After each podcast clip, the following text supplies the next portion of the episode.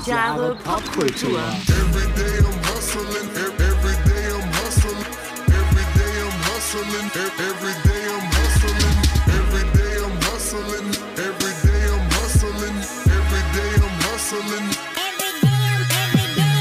Einen wunderschönen guten Tag und herzlich willkommen zu 1000 Jahre Pope. Popkultur? Pope-Kultur, oh Gott.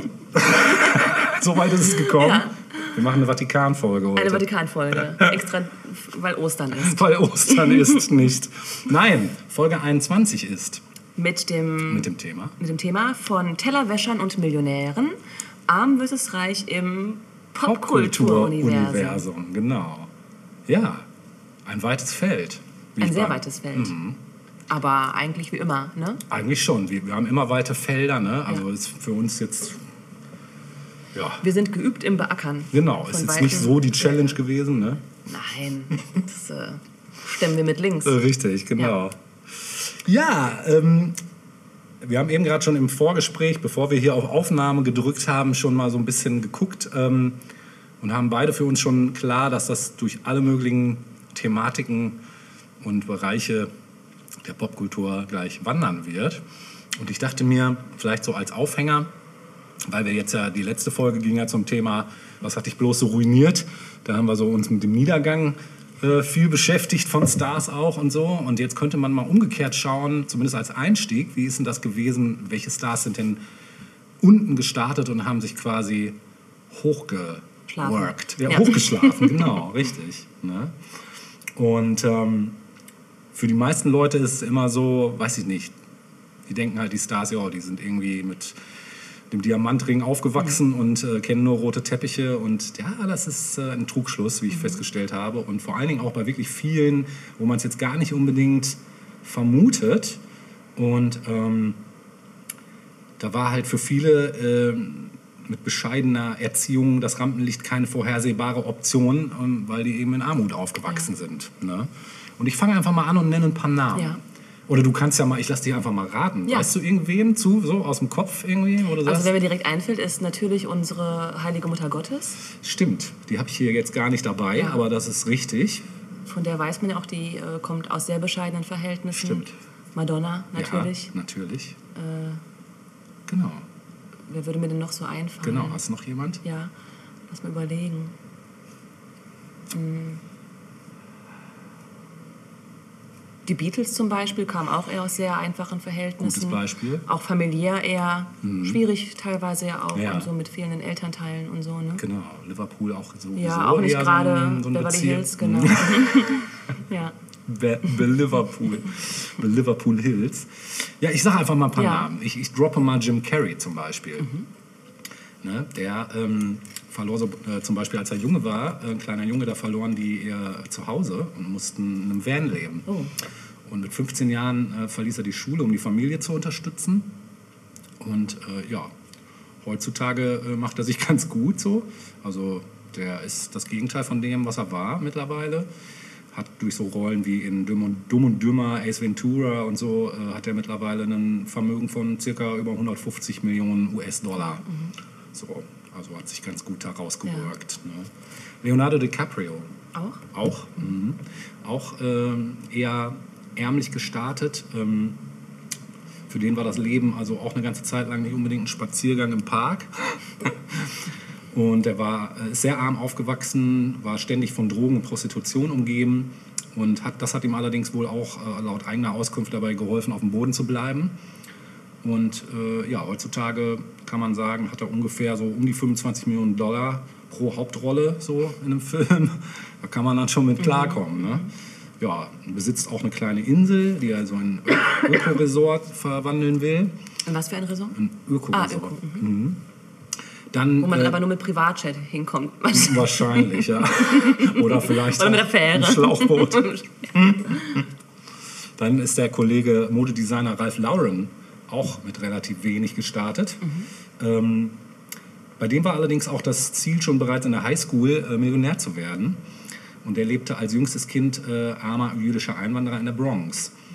Äh, ist dann in die Armee eingetreten, hat als Angestellter bei den Brooks Brothers gearbeitet, bevor er dann zu einer Geschäftsikone wurde. Krass. Und der begann nämlich sein Modeimperium mit weiten Krawatten. Ein zu der Zeit damals ungewöhnlicher Modetrend. Und nachdem er davon Tausende verkauft hatte, hat er seine Pololinie schon gestartet und die ist dann durch die Decke gegangen.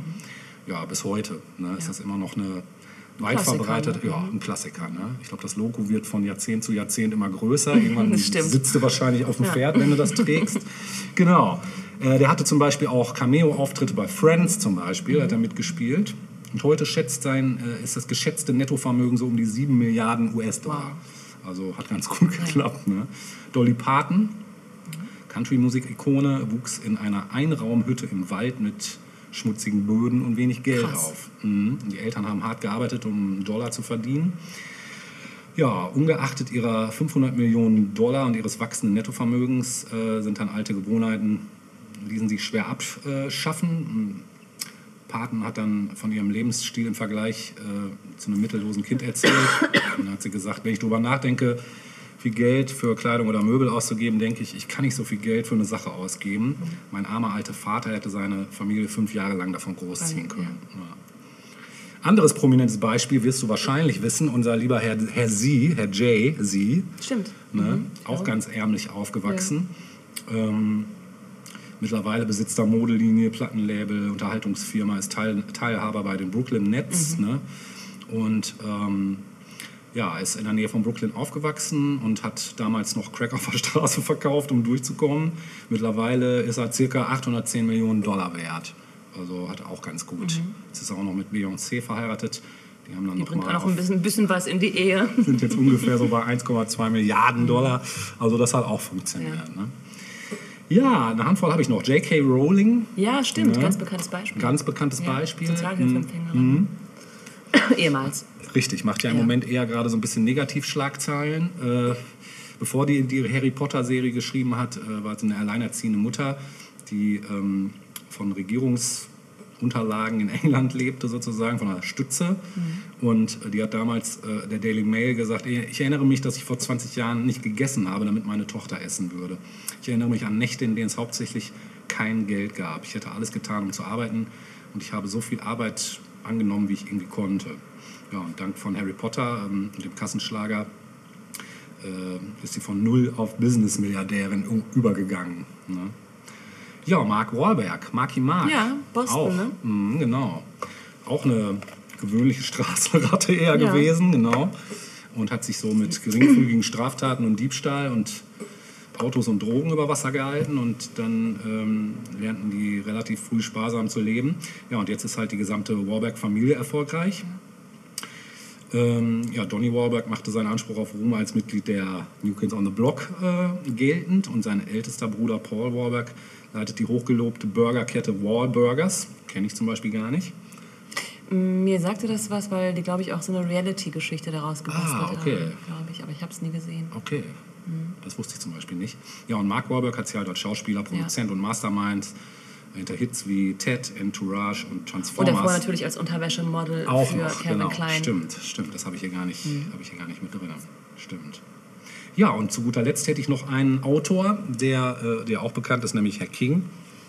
Der Steven hatte auch eine sehr bescheidene Kindheit und ähm, die mussten noch das wenige Geld, was sie hatten, auch noch für ihre Großmutter ähm, aufbringen, damit die irgendwie klarkamen. Ja, und King nutzte die kleinen Gewinne, die er mit dem Verkauf von Kurzgeschichten machte, um sein frühes Erwachsenenleben zu finanzieren, bis er dann schließlich als der Horror-Romanautor der Neuzeit ja, da irgendwie rausfand aus der Nummer. Ne? Heute hat King einen Wert von 400 Millionen US-Dollar und hat über 350 Millionen Exemplare seiner Bücher verkauft. Ja, Krass. so viel erstmal so die umgekehrte Nummer. Aus der Gosse in Den die Himmel. High Society, Ja. genau. Schön. Ja, Die ganzen Stories. Ähm, wir haben gerade schon mal geguckt, was wir so an Genre dabei haben, Genres, Genre Mhm, dabei haben. Und tatsächlich haben wir beide einige Bücher Ja. im Gepäck. Ja. Und mit äh, einem Buch möchte ich jetzt auch gerne starten. Ja. Ähm, aber bevor ich auf das Buch zu sprechen komme, will ich noch mal einen kurzen Input geben. Und zwar, wenn wir von von Tellerwäschern und Millionären sprechen, sind wir auch gleich äh, bei der Redewendung vom Tellerwäscher zum Millionär. Mhm. Und ähm, insbesondere in Amerika ist das ein Konzept, das weit verbreitet ist. Also das Konzept des American Dream. genau. Ne? Der Classic American Dream. Genau, der Classic American Dream. Und ähm, im Grunde genommen ist es ja eine Art Versprechen, dass es jeder mit den gleichen Chancen zu allem bringen Ja. kann. Ne? Ganz oft, also nicht ausschließlich finanziell, aber zumeist wird es in einem finanziellen Kontext Mhm. besprochen eigentlich. Es kann auch eine Rolle spielen, dass jemand sagt, okay, ich komme von Null und habe dann irgendwann die gleichen Rechte wie alle anderen auch. Alles Ja. kann auch eben sowas beinhalten, aber meistens denkt man an Wohlstand, wenn man vom American Dream spricht. Ist ja auch was, was der jetzige Präsident gerne mal wieder anführt und gerne wieder hätte, was aber. Macht er das? Ja, sagt er das gerne? Ja, so? also Make so. America Great Again stimmt. impliziert das so ein bisschen, Im, Im Grunde ich. Mhm. genommen schon, stimmt. Es ist auch Teil der Unabhängigkeitserklärung. Ja, also, stimmt, ne, ja. Das Streben nach Glück ist ja Teil, eigentlich ganz schön sogar. Ja. Also The Pursuit of Happiness ne, Fall, ja. ist eigentlich ähm, ein schöner Gedanke, der da Mhm. in der, in der Verfassung verankert ist. Ähm, oder auch die, die, die, die gesamte Zuwanderung nach Amerika vor 100, 150 Jahren Mhm. basiert ja auch auf diesem Grundgedanken, dass äh, arme Menschen aus Europa vor, vor allem dachten, okay, wenn ich es irgendwo schaffen kann, Dann da. dann da. In Amerika, da wird mir was versprochen und wenn ich mich nur genug anstrenge, dann schaffe ich es auch. Ähm, der Begriff American Dream, das habe ich jetzt erst äh, gelernt, ähm, ist geprägt worden durch einen Mann namens James Truslow Adams. Der war Historiker und Schriftsteller und hat diesen Begriff, The American Dream, äh, in seinem Buch The Epic of America von 1931 von 1931 geprägt und so hat sich das dann irgendwie als geflügeltes Wort bis heute gehalten. Alles klar, krass. Ähm, es gibt auch genug Beispiele, auch in der Literatur, die das behandeln. Also alle, die irgendwie Englisch in der Schule hatten, auch vielleicht noch später in der Oberstufe oder so. Früher oder später kommt das Thema American Dream auch vor und es werden bestimmte Sachen dazu gelesen. Also ähm, der große Gatsby zum Beispiel spielt ja auch so ein bisschen mit diesem Gedanken. Ne? Stimmt. Und das vielleicht prominenteste Beispiel ist äh, Tod eines Handlungsreisenden, The Death Ja. of a Salesman von Ja.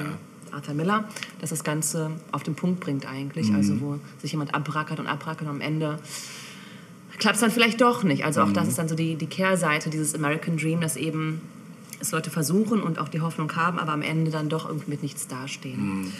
Ähm, ja, und das Buch, das ich gerne äh, besprechen möchte, ist ein absoluter Weltklassiker.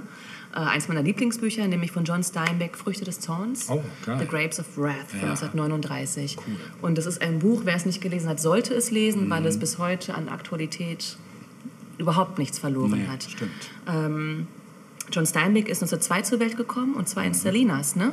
Äh, und ich glaube, da bist du ja auch gewesen. Da war ich, ja. Richtig. Du ich glaube, ja, wir sind ja damals nur mit dem Bus von A nach B gekommen. Äh, du mit einem Auto, ne? Genau. Ja, und dem Bus war das egal. Ja, der ist einfach. Genau. Der kennt nur die Großstädte und hält nicht Stimmt. an den ja. schönen kleinen Küstenorten. Ja. ja, Steinbeck ist also aus Kalifornien und ähm, hat dieses Buch geschrieben 1939. Und ähm, es gibt eine Vorgeschichte zu diesem Buch, nämlich, ähm, dass John Steinbeck als Reporter tätig gewesen ist für, den, äh, für die San Francisco News, eine Zeitung. Und ein Kollege informierte ihn eines Tages über ein Lager in Kalifornien, in dem 3000 Menschen leben sollten und äh, diese Menschen seien kurz vorm Verhungern. Und ähm, das seien alles Leute, die aus anderen Teilen Amerikas zugewandert sind. Und ähm, ja, er solle doch darum mal eine, eine Reportage machen. Das hat er auch gemacht. Daraus ist so eine Reportagereihe entstanden, 1936 mit dem Titel The Harvest of Gypsies. Und ähm, das hat in Steinbeck so den Gedanken ähm, geregt, dass, äh, dass es eigentlich auch was für, für, für einen Roman wäre, also diese, diese Geschichte. Und das hat er dann auch umgesetzt. 1939 ist dann eben Früchte des Zorns erschienen und es handelt von der Familie Joad, die tatsächlich auch ähm, ein echtes Vorbild hat. Also Steinbeck hat sich ähm, nach Oklahoma begeben, in die sogenannte Dust Bowl, also die Staubschüssel des Landes. Ähm, das waren die 30er Jahre, also Amerika wie auch die Welt war immer noch im Griff der großen Depression, der Wirtschaftskrise. Und in diesem Teil Amerikas äh, gab es große Dürren, wie wir es heute ja auch teilweise auch aus anderen Ländern und Kontinenten kennen. Und äh, Ernten gingen kaputt und die Leute, und alles war verstaubt, also ne, Dust Bowl. Und dort hat er eben eine Familie kennengelernt. Ähm, und auf dieser Grundlage ist eben die Familie, die in dem Roman die Hauptfigur spielt, äh, entstanden. Er hat tatsächlich auch einen Trek begleitet von Oklahoma nach Kalifornien Ah, okay. und konnte da also aus nächster Nähe dann auch äh, Infos für seinen Roman nutzen. Ja. Ähm, die Story beginnt ähm, mit Tom Joad, einem jungen Mann, ähm, jüngst, oder ältester Sohn dieser Familie Joad, einer Farmersfamilie. Der wird aus dem Gefängnis entlassen und trifft auf dem Weg zu seinem elterlichen Hof, zur elterlichen Farm, den früheren Prediger Jim Casey. Und zusammen machen die sich dann eben auf den Weg zur elterlichen Farm. Als sie dort ankommen, sehen sie, dass die Farm verlassen ist. Und er erfährt von irgendwie Nachbarn, dass die Eltern bei einem Onkel Unterschlupf gefunden haben. Dort gehen sie dann gemeinsam hin und erfahren, dass die äh, Eltern den Hof verloren haben, weil eben es ständig Missernten gegeben hat und sie Kredite der Bank nicht mehr zurückzahlen konnten und der Hof enteignet wurde. Und sie nun den Plan haben, alles zusammenzupacken und in Kalifornien ihr Glück zu suchen.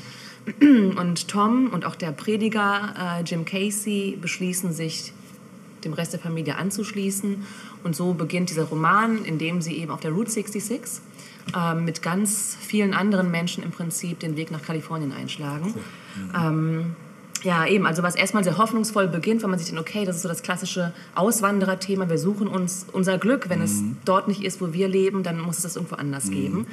Ähm, aber sie waren eben nicht die Einzigen. Ne? Also Hunderttausende haben sich in dieser Zeit auf den Weg gemacht, äh, beschwerlich mit ihren halb kaputten Autos und Matratzen, die sie da gelagert haben. Und, ne? und es waren ja nicht nur jetzt Tom und seine Familie. Die Familie bestand aus Eltern, aus Schwester, Schwager, Bruder, Oma, Opa und diesem Prediger, diesem ehemaligen Jim Casey.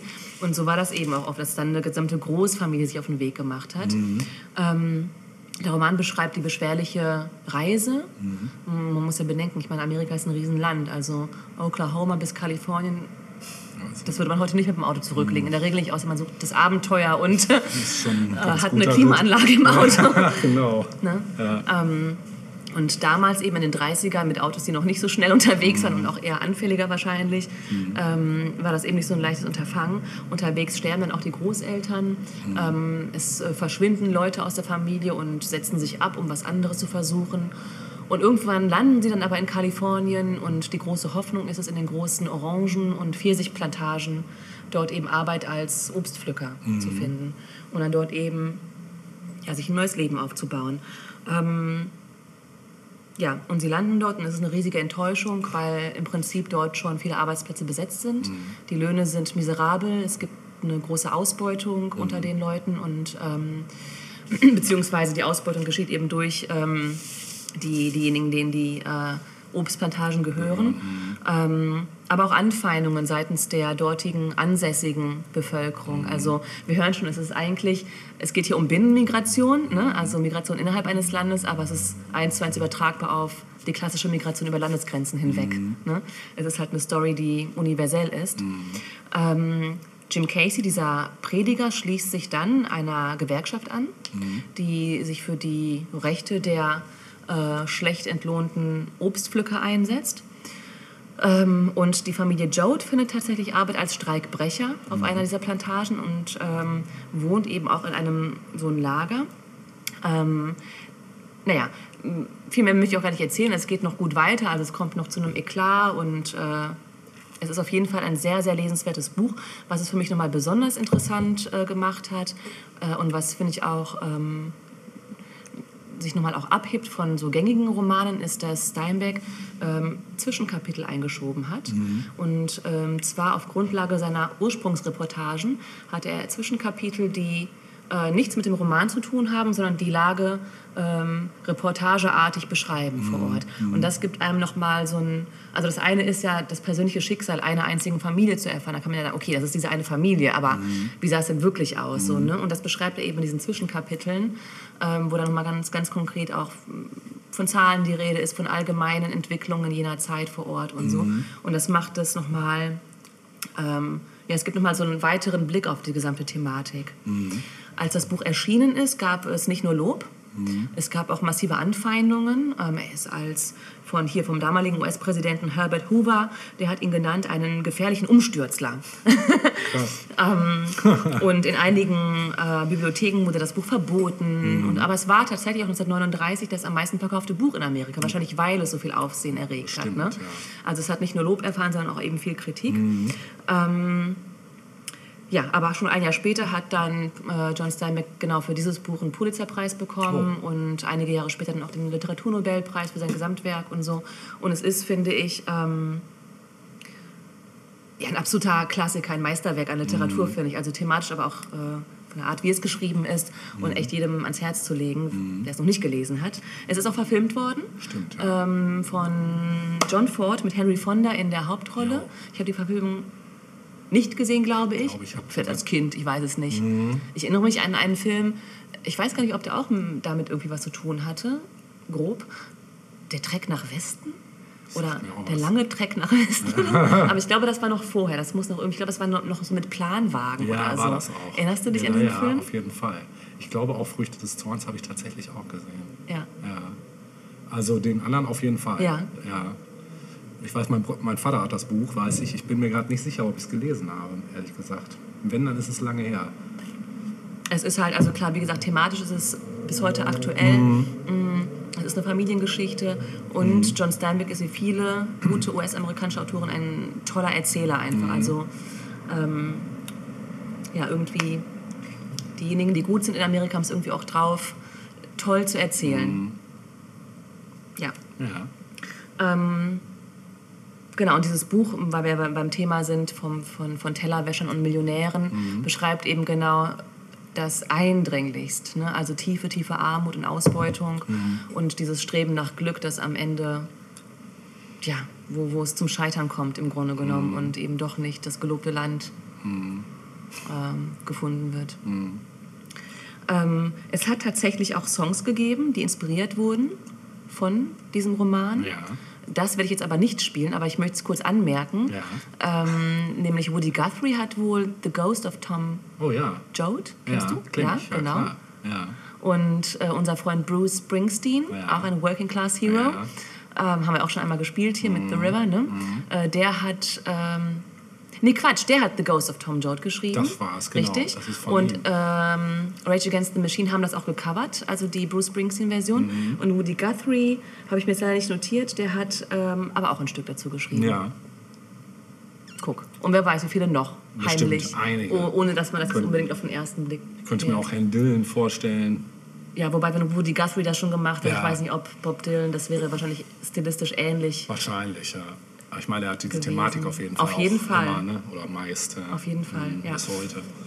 Aber Musik muss natürlich sein. Nee, wollte ich gerade sagen. ja, äh, ich habe mir was ausgesucht, was mit dem Roman nichts zu tun hat, Ja. aber was die Thematik der Obdachlosigkeit aufgreift. Ah, super. Und zwar eine leider ein bisschen in Vergessenheit geratene Hip-Hop-Band Ja. der 90er, der frühen 90er, Arrested Development. Cool. Mr. Wendell wird dort besungen. Sehr Ein schön. Mann, der auf der Straße lebt. Geil. Dann hören wir das Das jetzt. hören wir.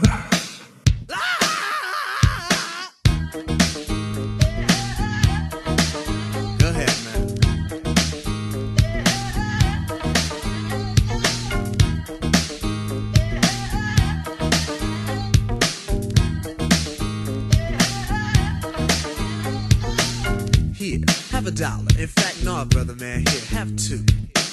Two dollars means a snack for me, but it means a big deal to you.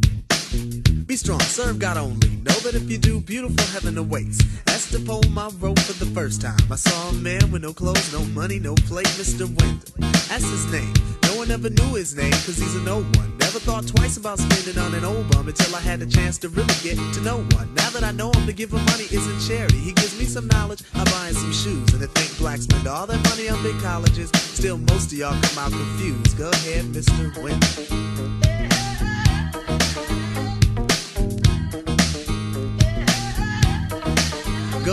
Mr. Wendell.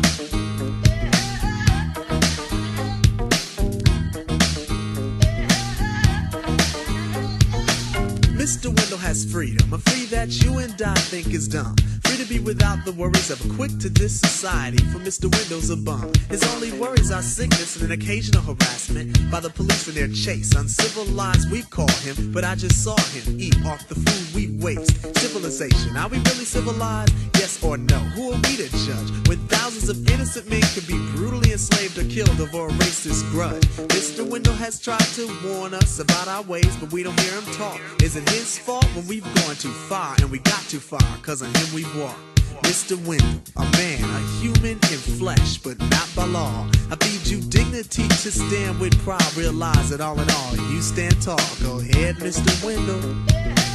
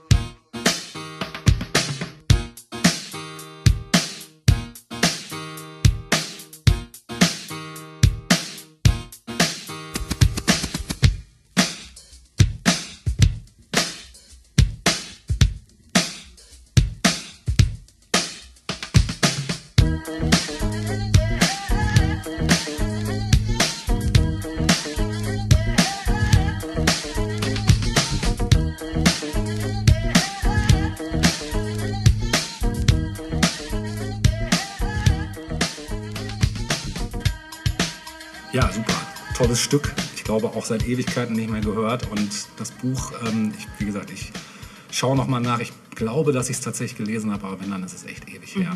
Mhm. Aber du hast eigentlich doch gerade unterbewusst den Bogen gespannt, nämlich durch das Musikstück ähm, zum Hip-Hop hin. Denn ich komme jetzt zu auch einem Hip-Hopper oder einem Rapper. Es ist immer komisch, wenn man Hip-Hopper Ja, sagt. Das hat irgendwas von Grashüpfer oder so, oder? Manchmal sind sie auch Grashüpfer. Oft, ja. oft. Ich glaube, in diesem Fall auch. ähm, lustigerweise geht es um einen deutschen Rapper. Mhm. Und ähm, ich, mir ist, gestern ist er mir eingefallen, weil gerade in dem Zusammenhang mit dem Thema, was wir gerade haben, äh, ist er nämlich sehr Apache. mal, am Puls der Zeit. Nee, der ist es nicht. Der wäre tatsächlich sogar auch gegangen, ja. Ja. Ähm, nee, es ist einer, der ist schon ein bisschen länger dabei. Ja. Ähm, er nennt sich, äh, ich weiß gar nicht, ob du ihn kennst, Grimm 104. Nein. Grimm Grimm, 104. nein. Mhm. Also eigentlich ähm, bürgerlich heißt er Moritz Wilken, wird er wahrscheinlich noch weniger sagen, aber er gehört eigentlich zu dem Duo äh, zugezogen maskulin. Ja, Das hast das du vielleicht schon mal was, mhm. gehört. Genau. Und äh, da macht er normalerweise mit dem äh, anderen Rapper Testo zusammen. Und er hat aber eben auch dieses äh, Solo-Outlet Grimm 104 Mhm. und steht bei dem Hamburger Label Bubak äh, unter Vertrag. Äh, ja, kurze Info zu dem Kollegen, der wurde 88 in Krefeld geboren und hat dort die ersten Jahre seines Lebens verbracht. Und im Alter von vier zog er in die niedersächsische Stadt Zetel, sagt mir gar nichts. Und nach seinem Umzug äh, nach Berlin im Jahr 2007 äh, hat er zunächst ein freiwilliges soziales Jahr in der Krankenhausreinigung äh, absolviert und anschließend hat er ein Praktikum in der Redaktion der Internetseite rap.de gehabt. Genau. Ja, und im Zuge dieses Praktikums äh, lernte er eben den anderen Hip-Hop-Musiker Testo kennen und gemeinsam haben die sich dann eben das äh, als Duo zugezogen maskulin äh, genannt. Äh, das ist eine Anspielung auf die Formation Westberlin maskulin. Ähm, das war Ende der 90er ein Konglomerat von Cool Savage und Taktlos. Weiß nicht, ob du die äh, was sagen? Wer? Ja, also Westberlin maskulin. Nein. Okay. Das ist ein kurzer Wasch. Ja, ja, Den natürlich, ja, klar. Taktlos auch, oder? Nein. Auch nicht, okay. Der war hier mal im Laden. Äh, hat hier mal live, war sehr, sehr geil. Ja, guter äh, Name. Ja, ist auch ein super, super Typ einfach. Mhm. Also ganz tiefenentspannt und witzig und Mhm. immer so ein paar Ebenen in seinen Lyrics auch. Also man muss da manchmal, man kommt manchmal nicht so hinterher. Also Mhm. es sind teilweise so viele Ebenen, dass es schon schwierig ist manchmal mit dem Folgen. Naja, aber auf jeden Fall ähm, äh, war laut Aussage von Testo die Wahl auf den Begriff zugezogen erfolgt, da dieser im Zusammenhang äh, der Hip-Hop-Szene als Schimpfwort nämlich fungiert. Und ähm, mit Kauf nicht bei Zugezogenen veröffentlichte das Duo im Dezember 2011 ihr erstes Album. Und das gab es zum kostenlosen Download. Und eine Videoumsetzung erschien dann 2012 zum Lied Rotkohl. Auch zu den Stücken Entartete Kunst und Undercut Tumblr Block wurden Musikvideos gedreht. Ja, und neben seiner musikalischen Tätigkeit hat Dan Grimm 104 2010 ein Volkswirtschaftslehre-Studium äh, angefangen, was er nach zwei Jahren wieder abgebrochen hat. Und ähm, Anfang 2013 sind die dann eben bei Bubak Records durchgestartet und am 15. November 2013 erschien die EP äh, Grimm 104 als erste Solo-Veröffentlichung des Rappers. Und bereits im Vorfeld war die Umsetzung des Stückes Ich töte Andreas Breivik als Video veröffentlicht worden. Und des Weiteren wurden äh, Musikvideos zu den Stücken Frosch, Crystal Meth in Brandenburg und 2. Mai gedreht. Ja, das war dann laut äh, Grimm 104 konzep konzeptionell so ein bisschen die Abhandlung seines bisherigen Lebens. Und dabei wollte er ähnlich wie der äh, Rapper Yela Wolf in den Vereinten Staaten das provinzielle Leben hervorheben. Und äh, das ist eigentlich auch so grundlegendes Thema. Also es geht eigentlich, es ist auch nicht um, also es ist kein High-Tai-Tai-Rap. So. Also nicht so wie vieles, was man so aus Deutschland kennt. Äh, es ist jetzt null belanglos. Ja, unser Unser Sound. Signature Sound ist Ja. wieder da, ihr hört ihn. Einmal kurz featuren. Genau, also es geht eigentlich so um die Thema dieser, dieser kleinstädtischen, vermeintlichen Idyllen, dieses einerseits nach außen heile Welt, aber nach innen null. Und äh, es geht auch immer im Grunde so um soziale Abgründe, eigentlich fast permanent, also in den meisten äh, Stücken. Es ist auch sehr politisch und ähm, ich dachte mir, das ist ein ganz gutes Beispiel eben für ja, einen deutschen Rapper, den, der jetzt vielleicht nicht so im Fokus des Mainstreams steht, tut er eigentlich nicht so. Und äh, man würde den wahrscheinlich, wenn es jetzt, wenn wir jetzt in den Staaten wären, würde das Ganze vermutlich so unter dem Genre Horrorcore abgeheftet, weil die Beats sind relativ düster und die Texte halt auch. Ähm, aber die Aussage dahinter ist bei Auch mir düster. immer so, dass ja, aber eben halt auch Tiefsinnig? tiefsinnig, ja, genau. Und ähm, ich würde auch einfach, damit das Ganze direkt für euch äh, hörbar wird, einfach mal ein Stück von ihm spielen, nämlich das Stück 2. Mai. Wir werden das Video dazu verlinken, das großartig ist, künstlerisch sehr geil, sehr am Puls der Zeit. Das Stück ist von, ich glaube, 2013, 2014 und ja, gebt's euch, würde ich sagen, würden wir sagen. Viel Spaß.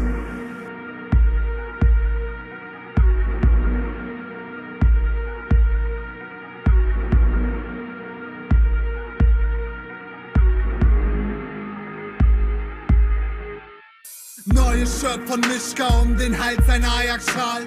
Der Kampf um Befreiung ist mir relativ egal. Doch ich hoffe, seit ich 14 bin, dass noch was passiert. Dass die Welt, in der wir leben, noch ihr Gleichgewicht verliert. Doch nach jedem 1. Mai, an dem ich Steine auf die Schweine warf, kam ein 2. Mai. Geil, Kindergeld vom Schweinestaat. Meine Eltern kommen aus West, Deutschland, Terrorschleier, Landshut. Ich krieg nur die Reste ab, Lena Meyer Landrut. Doch wenn ich schon nicht den Staat zerschlagen kann, dann ein Schaufenster, nehm was ich tragen kann. Plasma glotzen, OLED, Revolte im Fernsehen, das muss ich sehen. Nichts wird vergehen, nichts geht voran, Fehlfarben haben gelogen. Straßenschlachten gibt es bei Silbermond, Mollys kommen durch den Bildschirm geflogen und setzen alles in Brand. Dem Dip die Chips, die Ledercouch. Ich kippe den Grasowka nach und pisse dann die Flammen auf. Will Teil von etwas Großem sein, dann durch Kleinigkeiten, geh am 2. Mai in die Bank auf Steine, um sie durch die Scheiben zu schmeißen. Egal wie viel Flaschen wir ausschmeißen, es ändert nichts. Egal wie hart wir proben, die Welt behält ihr Gleichgewicht. Egal wie viel Flaschen wir ausschmeißen, es ändert nichts. Egal wie hart wir proben, die Welt behält ihr Gleichgewicht. Stehe am Strand von Piräus, schnipp seine Kippe ins ölige Wasser. Armer, armer Soße und Kasteler. Kinder des 11. Septembers, aber nichts hat sich verändert. Will mich fühlen wie Malcolm X, doch habe keine Gardinen am Fenster. Als der Typ in Miami an den Zombie-Bissen starb, dachte ich endlich jetzt ist die Zombie-Apokalypse da. Aber nichts geschah, meine letzte Chance ein Held zu werden, wahrscheinlich als gebrochener Künstler an AIDS sterben. Merkel braucht keine Bullen, um den kommenden Aufstand aufzuhalten. Jeder Eifer lässt sich ausschalten mit Auslandsaufenthalten. Plane erst ein Praktikum, dann die Diktatur des Prekariats. Es gibt keinen roten Morgen. Gefangene der Gegenwart. Sehe mich selbst im Spiegel, schau mir zu, wie ich mich vermumme.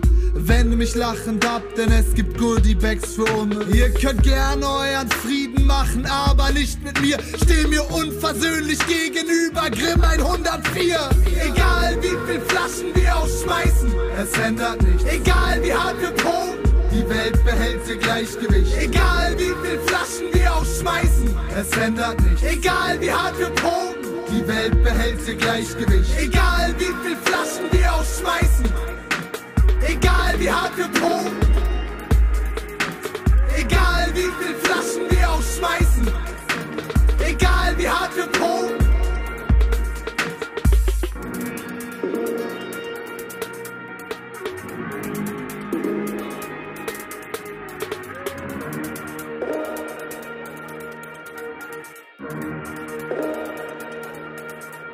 Viel Sehr cooler Song. Ja, Ähm, kannte ich nicht. Schade. also hat dich auch Jetzt kenn ich ihn angesprochen. voll. Ja, cool. 2. Mai, ne? 2. Mai. Nicht der erste. Nicht der erste, nein. Ähm, kommen wir nun zu einer Doku, die eigentlich schon vor zwei Episoden hätte laufen sollen, Asche auf meine Haut. die aber mutwillig zerstört wurde, Ja. Heimlich, Ja. ohne mein Wissen. Der unterbewussten es, Zensur zu- oh, Natascha, es tut mir so leid, äh, aus Versehen gelöscht. Ich war nicht Herr meiner Sinne. Ja, Wie nein. so oft. Ähm, das hatte einfach mit, äh, ja, Höhere Gewalt. mit höherer Gewalt zu tun. Aber ähm, wir wären ja nicht die, die wir sind, wenn wir nicht sagen würden, äh, nichts geht verloren.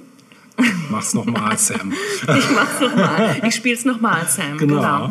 Ähm, es ging, äh, das, das Schöne ist ja, dass ähm, die Doku, die ich da vorgestellt habe, jetzt genauso gut passt. Ja, auf jeden Fall. Mm, ich weiß gar nicht. Ach genau, es war eigentlich in der 70er Jahre im, im Addendum, glaube Genau. ich, hätte es vorkommen sollen. Genau, letzter Teil es, Addendum. Genau, weil es eine Doku ist, ähm, die in den 70er Jahren gedreht und veröffentlicht wurde. Mhm. Ähm, sie passt aber genauso gut zu unserem heutigen Thema von Tellerwäschern und Millionären, denn es geht um zwei Damen, die auf einem Anwesen lebten, das der Doku auch ihren Titel gegeben hat, Ja. nämlich Grey Gardens. Ja. Und einige von euch kennen diese Doku vielleicht, die, die sie noch nicht kennen, ähm, werden sie online finden, wenn ich hier gleich erzählt habe, worum es denn geht. Denn es ist wirklich ein kleines Juwel und ähm, gerade auch Film, Film oder Fans von Dokus ähm, schwärmen einfach von dieser Doku. Es ist auch eine der, der top genannten Dokus, wenn es um Dokus, Dokus, Dokus geht. und das merkwürdige Wort, Doku. Ja, Count Doku.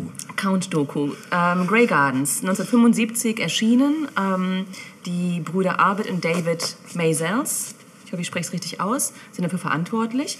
Und im Fokus stehen eine Mutter und ihre Tochter, die in einer Villa namens Grey Gardens leben. Äh, und zwar befindet sich diese Villa in East Hampton. Oder befand sich diese Villa, ich weiß gar nicht. Doch, ich glaube, es gibt sie noch. Ja. Äh, East Hampton, also vor den Toren New Yorks sozusagen. Ähm, die Vorgeschichte ist die, dass die Brüder Maisel 1972 die Schwester von Jackie Kennedy Onassis ähm, kennenlernen. Die Schwester, auf die werde ich in einer unserer nächsten Episoden nochmal eingehen, weil es dann auch nochmal ganz gut passt, ähm, die auch eine interessante Figur gewesen ist. Ähm, und diese Schwester eben von Jackie O damals. Ähm, Onassis war damals, glaube ich, der reichste Mann auf Erden, oder? Ja, kann, äh, kann Zumindest die. Tochter war doch immer das reichste Kind der Welt, Ja, oder? irgendwie war das glaub, mal so, äh, ne? Wie hieß die? Nicht Jackie? Die Nein. Tochter von Wie Onassis? hieß sie denn nochmal? A? Anastasia Onassis? Ad ich weiß es nicht. Anke. Mit Sicherheit. Anke Onassis war ähm, lange Zeit das reichste Kind der Welt. Ja, ähm, jedenfalls Jackies äh, Schwester hatte Verbindungen zu eben jeder Mutter und Tochter. Ähm, und die Mutter hieß Edith, Big Edie genannt. Und ähm, die Tochter hieß Little Edie. Und der Nachname war ähm, Beale.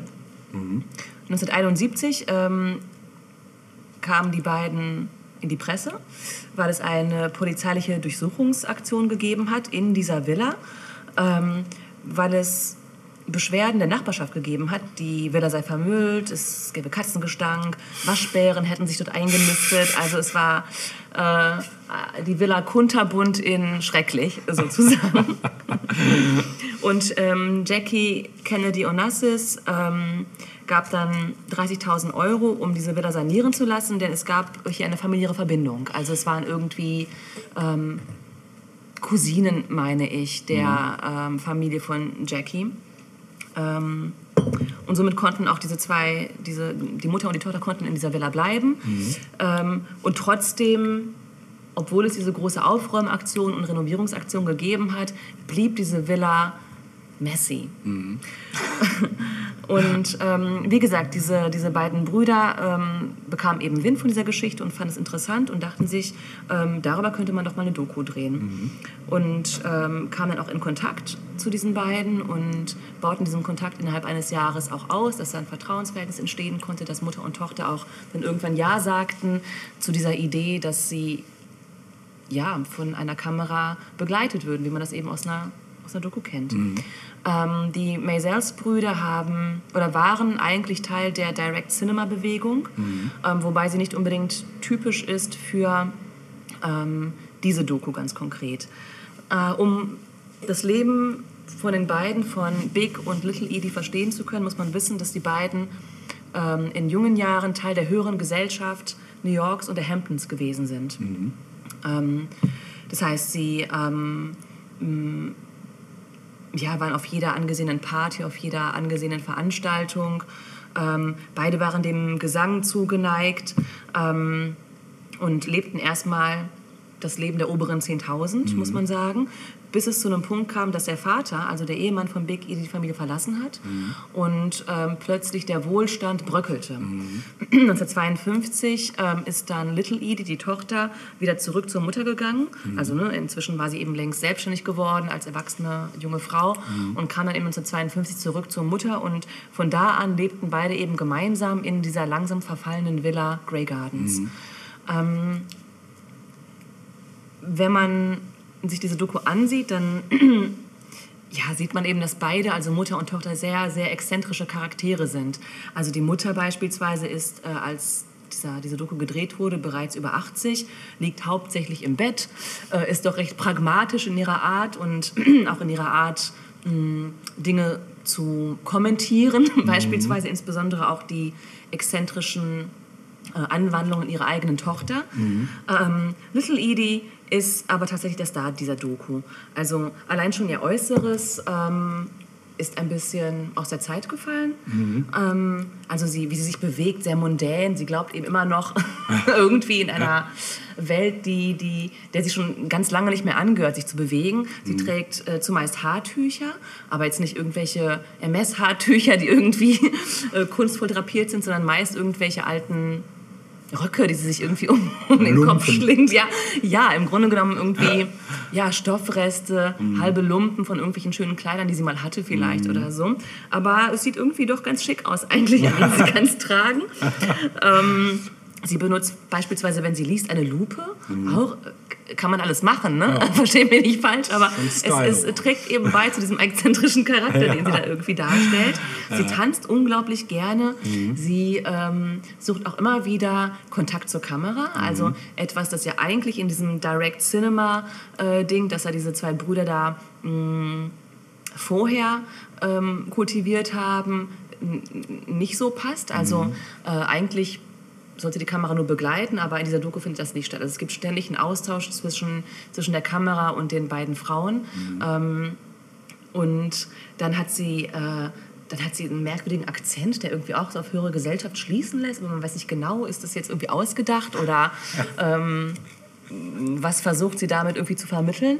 Ähm, was aber auch irgendwann klar wird, ist, dass ähm, Little Edie auch nicht, wie soll ich sagen, ähm, da, da scheint auch psychisch irgendwas nicht okay zu sein bei ihr. Also warum auch immer, ob das auch schon früher so gewesen ist oder erst durch diesen Rückzug mit der Mutter in diese verlassene Villa vielleicht irgendwann äh, sich entwickelt hat. Also sie ist definitiv ähm, ein bisschen am Rande des Wahnsinns. Muss man. Aber sehr liebenswert, sehr liebenswert. Ähm, beide reden ständig über die Vergangenheit. Also es ist eine ständige Überhöhung ihrer Zeit, als sie noch relevant waren in der Society. ähm, und ähm, ja, und trotzdem ist es irgendwie dieses ständige Chaos, das sie da haben. Also ne, die Waschbären haben es wieder zurückgeschafft in dieses verfallene Haus. Es, ähm, es ist einfach eine Bruchbude, man kann es nicht anders sagen. Aber die beiden, insbesondere die Junge von den beiden, stolzieren da lang und es scheint sie überhaupt nicht irgendwie zu beeinflussen, ihre Art dort zu leben. Geil. Ähm, naja, ähm, die Mutter ist 1971, ja, nee, Entschuldigung, 1977 dann auch gestorben. Und ähm, das ist dann, ne, als die Doku dann schon gelaufen war, gestorben. Und ähm, 1979 hat dann Little Edie die, das Anwesen verkauft. 2002 ist dann letztlich auch Little Edie gestorben im Alter von 84 Jahren in Florida, wo sie sich dann halt irgendwann halt hin zurückgezogen hat. Ja, ich finde, es ist eine sehr abgefahrene Doku. Dokus sind ja auch immer dann gut, wenn sie uns Einblick geben. Das ist ja die Stärke von Dokus, ne? wenn sie uns einen Einblick geben in eine Welt, die wir nicht kennen, Genau. die irgendwie ein bisschen abgefahren ist, die mit uns selbst wenig zu tun hat vielleicht auch. Ne? Und ich glaube, diese Doku hat mit den wenigsten von uns zu tun. Also das war so ein Ausnahmeleben, dass diese beiden dort auch zum Ende hin gelebt haben. So eine Parallelwelt Das ist, ja, eine absolute Parallelwelt, auch eine Traumwelt, in der sich beide bewegt genau, haben. genau. Ne? Mir, ja, da muss ich gleich noch, mir fällt gerade was ein, aber Ja, das sage ich ruhig. gleich. Kannst du jetzt auch ja, es hat sagen. eigentlich nicht direkt was damit zu tun. Es geht um einen, um einen Anime, ähm, Ja. der so, also den ich mir gerade so vorstelle, als wäre das wie so ein Ausschnitt aus Mhm. dieser Doku, weil da geht es äh, darum, nur ganz kurz, Ja. also hat, jetzt fällt mir nur gerade spontan ein, wo es ist ein Raumschiff unterwegs, sie treffen auf eine Interferenz und diese Interferenz ist äh, ein, ein Fragmenthaufen aus Teilen, die fliegen da rein und in diesen Teilen haben sie plötzlich optische Illusionen, dass sie irgendwie im 17. Jahrhundert angekommen sind, in irgendeiner Welt, die völlig fantastisch, so schlossmäßig ist, mit einer Opernsängerin, die da lebt, aber irgendwie werden sie immer mehr, wird ihnen immer mehr klar, dass das gar nicht real ist, sondern dass sie das nur, also dass das nur, genau, aber das Krasse ist, dass sie das nicht nur alleine fantasieren, sondern dass das eine Fantasie von der Frau ist, die da tatsächlich mal gelebt hat. Und sie quasi deren Fantasie infiltrieren. Krass. Das ist so, kriege ich direkt eine Gänsehaut, wenn ich dran denke. Super geiler Film, The Rose heißt der. Äh, ist von dem Typen, der auch Akira gemacht Mhm. hat, übrigens, von dem ich schon mal gesprochen habe, Otomo. Super geil. Vielleicht können wir den Trailer verlinken. Machen wir auf jeden Ja. Fall, weil das passt so von, der, von dieser Parallelwelt Ja. und so äh, passt total. Genau, und aber mehr, ja, das nur so gerade am Rande, weil es mir gerade einfällt, genau. Ja, äh, Mhm. wie gesagt, also ich kann diese Doku nur jedem ans Herz legen, der sich gerne Dokus äh, anguckt, ähm, vor allem auch unser, was unser Thema betrifft, ne? also dieser, dieser Verfall auch der höheren Gesellschaft. Mhm. Ne? Plötzlich war der die Geldquelle, nämlich der Ehemann, nicht mehr da und äh, auch die entfernten Verwandten hatten kein Interesse mehr, wie das dann eben auch so Mhm. ist. Ne? Die blöden entfernten Verwandten, die einen nicht mehr aushalten wollen. Aber ähm, ja gut, die beiden haben halt das Beste irgendwie draus gemacht, muss man sagen. Und ähm, es gibt ein Lied in dieser Doku, das beide besonders wertschätzen, Gesuchtet haben, wie man heute sagt. gebinged haben, genau, in Dauerschleife singen und hören. ähm, das sicherlich auch nochmal irgendwie eine Verbindung ist zu dieser längst verlorenen Zeit. Und zwar ein Stück mit dem Namen T for Two. Und, ähm, Entschuldigung, ja genau, T for Two, genau. Ähm, ist von verschiedenen Leuten interpretiert worden, stammt aus dem Musical No No Nanette. Und ähm, ich habe mir die Version von Doris Day rausgesucht, die wir uns jetzt zusammen anhören. Und vielleicht habt ihr auch Lust, durch den Raum zu tanzen dazu. Wir schmeißen die jetzt an. Viel Ja. Spaß damit.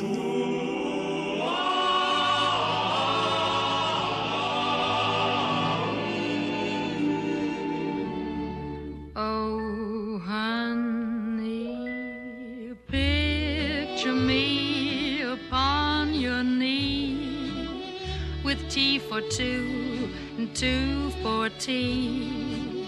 Just me for you and you for me alone. Nobody near us to see us or hear us. No friends or relations on weekend vacations. We won't have it known, dear, that we own a telephone,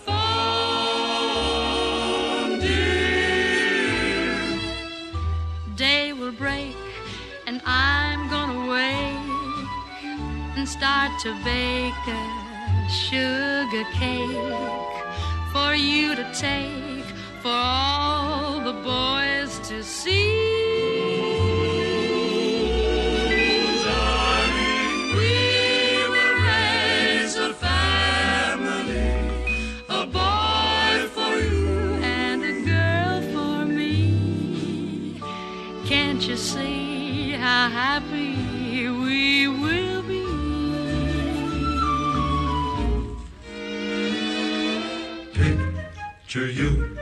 Upon my knee. T for two and two for tea. Me for you and you for me alone. Nobody near us to see us or hear us. No friends or relations on weekend vacations. We won't have it known, dear, we own a telephone. Dear, day will break and I'm gonna wake and start to bake a sugar cake for you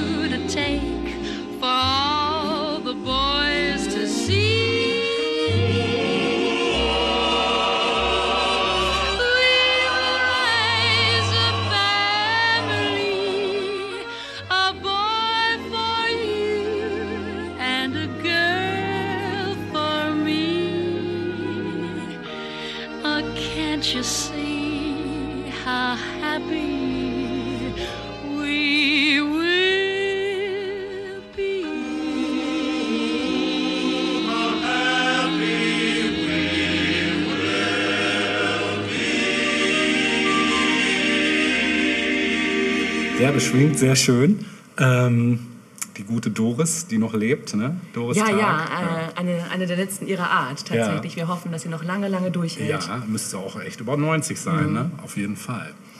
Kommen wir jetzt zu einem Künstler, der wahrscheinlich normalerweise noch leben würde, wenn er nicht schon gestorben wäre, denn er wäre wahrscheinlich noch längst nicht so alt wie Doris. Die Rede ist von Herrn Michael, Herr George. Ah, George. Michael.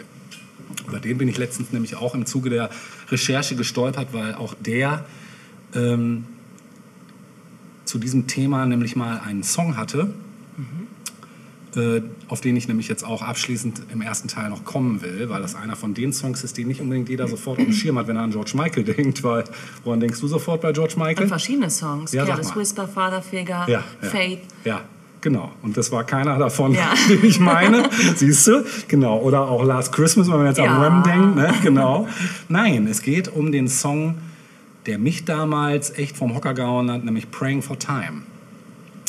Der weiß, sagt, also der Titel sagt mir was. Mhm. ähm, kurzer Fakt äh, zu diesem Song. Also es ist ein relativ düsterer Song für George Michael, auch vom Textinhalt eher so ein bisschen, ja, fast schon verzweifelt. Ähm, bietet George Michael so den heilenden Lauf der Zeit als einzige Erleichterung für die vielen, die unter Armut und Ungerechtigkeit leiden in diesem Stück. Und er verwendete hier, um noch mal kurz auf so ein paar Produktionsfacts zu kommen, einen echoartigen Effekt auf seiner Stimme, der eine ähnliche Ästhetik hat, soundtechnisch wie Imagine von John Lennon. Ja, hat auch, ne? Mhm, genau. Und ähm, in der New York Times vom 16. September 1990 wird George Michael zu diesem Lied zitiert. Ähm, und er sagte dazu, kein Ereignis hat das Lied inspiriert. Auf diese Weise versuche ich herauszufinden, warum es für Menschen so schwer ist, gut miteinander umzugehen. Ich glaube, das Problem ist bedingt im Gegensatz zu etwas, das der Menschheit innewohnt. Die Medien haben das Bewusstsein aller viel stärker beeinflusst, als die meisten Menschen zugeben werden. Und aufgrund der Medien ist die Art und Weise, wie die Welt wahrgenommen wird, ein Ort, an dem Ressourcen und Zeit knapp werden. Und es wird gelehrt, dass man sich schnappen muss, was man kann, bevor es weg ist. Und es ist fast so, als ob es keine Zeit für Mitgefühl gibt. Und Michael sezierte die Bedeutung dieses Songs in MTVs Rockumentary und erklärte, warum er sich entschied, auf seinem zweiten Soloalbum Listen Without Prejudice verschiedene Themen zu untersuchen. Da sagt er nochmal, Zitat, es kommt ein Punkt, an dem Sie etwas schreiben müssen, das Sie vorher noch nicht geschrieben haben und das Sie durch Ihr Interesse an einem bestimmten Thema oder Thema inspirieren wird, sagte er. Und deshalb nehme ich an, nähern sich die meisten Texter schließlich umfassenderen Themen als Sex und Liebe, wissen Sie? genau, ein kurzer Ausschnitt aus dem Text. Ähm, erste Strophe. These are the days of the open hand, they will not be the last. Look around now, these are the days of the beggars and the choosers. Und äh, die offene Hand repräsentiert für mich die große Anzahl von Menschen, speziell in diesem Land, Amerika, die sich tatsächlich an der Armutsgrenze oder unterhalb der Armutsgrenze befinden, was etwas ist, das weitergehen wird. Und ich mag die Idee von Bettlern und den Wählern, weil sie eine Phrase nehmen, äh, Bettler können keine Wähler sein. Und die ändern, diese Phrase wird dadurch halt völlig geändert. Mit anderen Worten, die Bettler und die Wähler und nichts dazwischen, was mein Punkt war, es heutzutage nicht so viel dazwischen zu sein scheint. This is the year of the hungry man whose place is in the past, hand in hand with ignorance and legitimate excuses. In diesem Vers geht es wirklich um die Tatsache, dass die hungrigen Männer von heute vollständig dort sind, wo sie vollständig eben sind. Und die Menschen wissen, was in diesem Land und im Ausland vor sich geht. Und die legitime Entschuldigung von gestern war, dass Unwissenheit und äh, äh, also dass es halt einfach nicht bekannt ist und weg offensichtlich. Also mit anderen Worten, der hungrige Mann ist heute eine bekannte Tatsache. Uh, I guess somewhere along the way he must have let us all out to play, turned his back and all God's children crept out the back door. Michael erklärte, ich habe den Begriff Gottes Kinder immer gemocht, irgendwie, als wären wir in gewisser Weise so unschuldig. Und die Idee war, dass wir in gewissem Sinne Gott weggelaufen sind, durch die Hintertür gekrochen.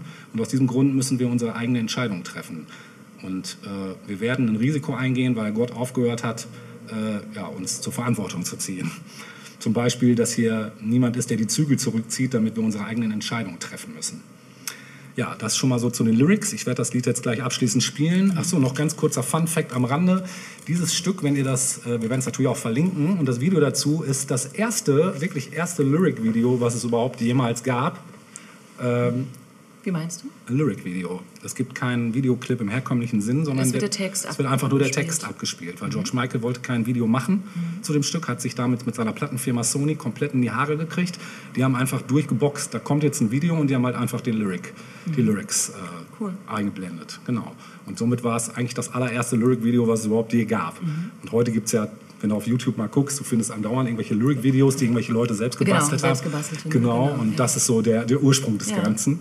Genau, und mit diesem besinnlichen Stück äh, möchten wir un, äh, euch aus, äh, möchten wir uns, Sagen wir gleich Tschüss. genau, möchten wir uns verabschieden aus, Genau, dem, aus dem ersten Teil. Teil. Mhm. Genau, und ja, sagen wir einfach, lasst das mal wirken und bis zum nächsten Mal, Mhm. Tschüss. nächste Woche, wenn es wieder heißt 1000 Jahre. Popkultur. Tschüss. These